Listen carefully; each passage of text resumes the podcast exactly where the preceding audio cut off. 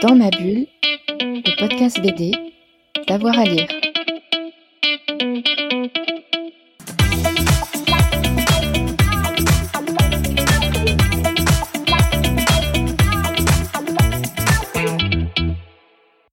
Bah, dans les classiques, euh, je vais conseiller. Qu'est-ce que je pourrais conseiller? Je vais conseiller, euh, je sais pas, QRN sur Bretzelbourg, un truc comme ça?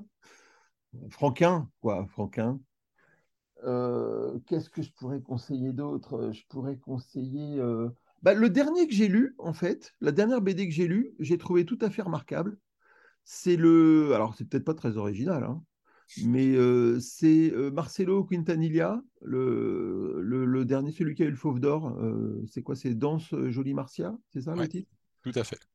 Euh, j'ai trouvé que c'était très intéressant, euh, bon, graphiquement euh, évidemment, les couleurs, tout ça, le, côté vivant, le personnage qui est vraiment bien, et le et, l'écriture, parce qu'il y a des trucs de scénario qui m'ont fait envie, que j'ai trouvé très fort, la façon d'anticiper l'action tout le temps.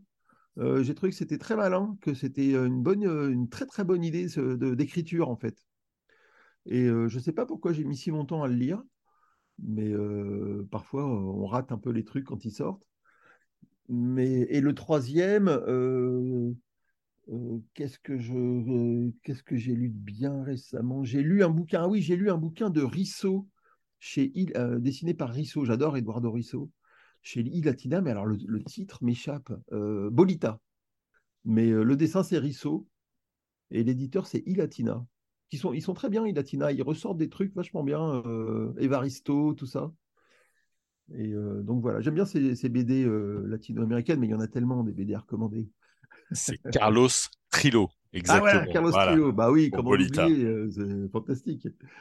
Mais ouais, alors c'est marrant parce qu'il y a quelque chose à voir avec le bouquin de Quintanilla, c'est une femme, c'est une héroïne euh, dans, dans un quartier populaire en Amérique latine euh, qui, euh, qui rame, quoi. Et euh, alors je sais pas, une c'est bizarre, j'ai lu ces deux albums pratiquement coup sur coup, et euh, avec des personnages qui se ressemblent, mais qui sont très très différents et qui sont tous les deux vachement bien. Dans ma bulle, le podcast BD, d'avoir à lire.